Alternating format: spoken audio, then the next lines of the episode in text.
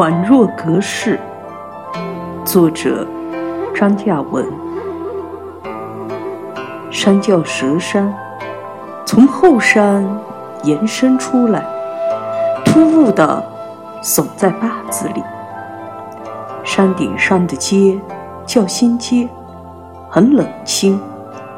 卫生所在这座山上，和派出所、粮管所、广播站一起，簇围着干部们开会的公社大院。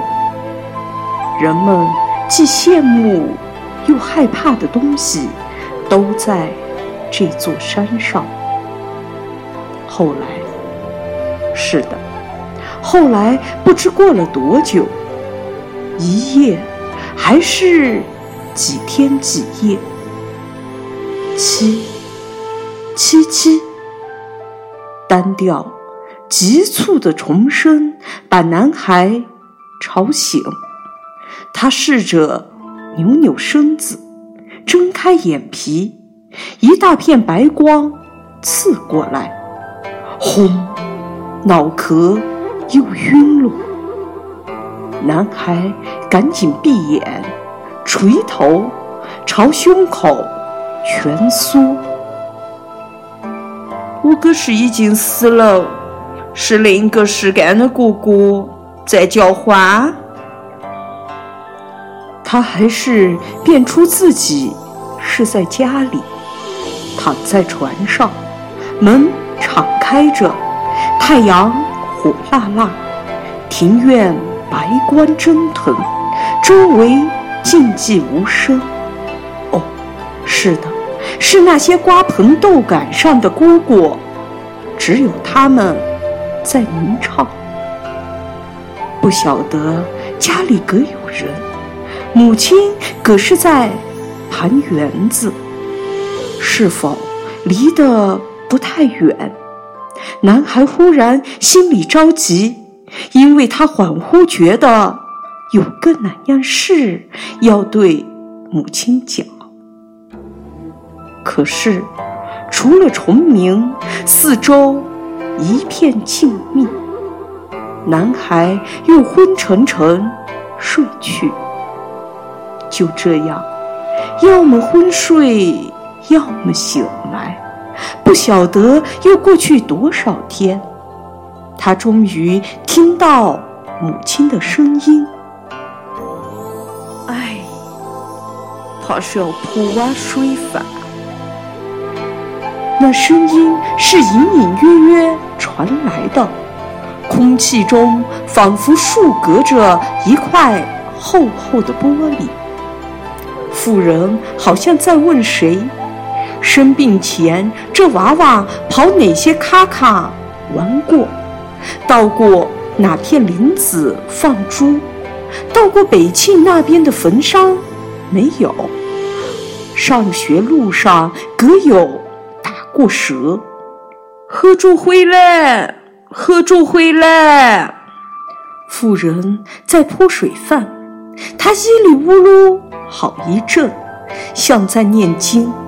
大意是我的娃娃可是被草木或者沁河里的哪样东西吓着，不晓得被哪一位看不见的神仙或者妖魔迷了魂，请放开他，让他赶快回家来。不管是谁，无论是神仙还是妖魔，我都会敬重你们，逢年过节都供奉你们。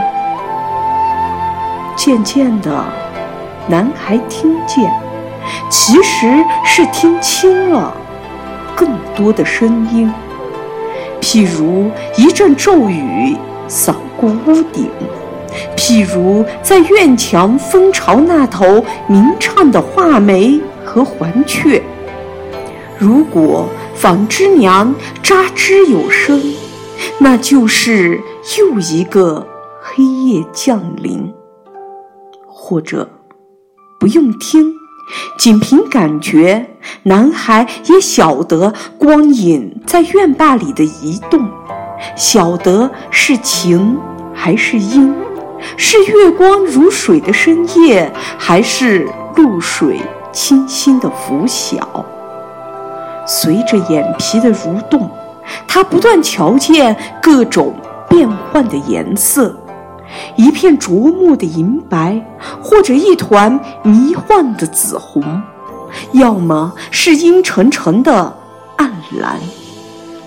如果把眼睛完全闭紧，不松开，并且屏着气尽力往里，往脑袋和身体里。看，随着一种若有若无的轻巧、神秘的声响，他看得见自己身体内的五脏六腑。是这样，他觉得是这样。是的，他觉得自己发现了一个秘密。人只要安静下来，闭上眼睛，尽力朝里看，会看得见另一个世界。虽然不好理解，也很难具体描述。这些日子，自己吃饭了没有？或者说自己是咋个吃饭、喝药，以及咋个上茅丝的？一定有这么些碎碎杂杂的事情。可是关于这方面，男孩记不起。更多细节，最终他迷迷糊糊记起来，急着要告诉母亲的是他要去上学，很快要期末考。这是男孩经历的第一场大病。当他终于走出屋子，慢慢踱下庭院。进了园子，又进灶房吃饭，依旧虚弱恍惚，身子轻飘飘，仿佛一不留意就会像一片树叶被风吹起来。他发现原先那么熟悉的一切，譬如家里人的容貌、神情。园中那片绿茵茵的芭蕉树，他放牧过的那几头猪的哼哼声，等等，都显得有些陌生。要么是季节变换的缘故，不过他真是感到自己有些不习惯，仿佛自己是一个外来人。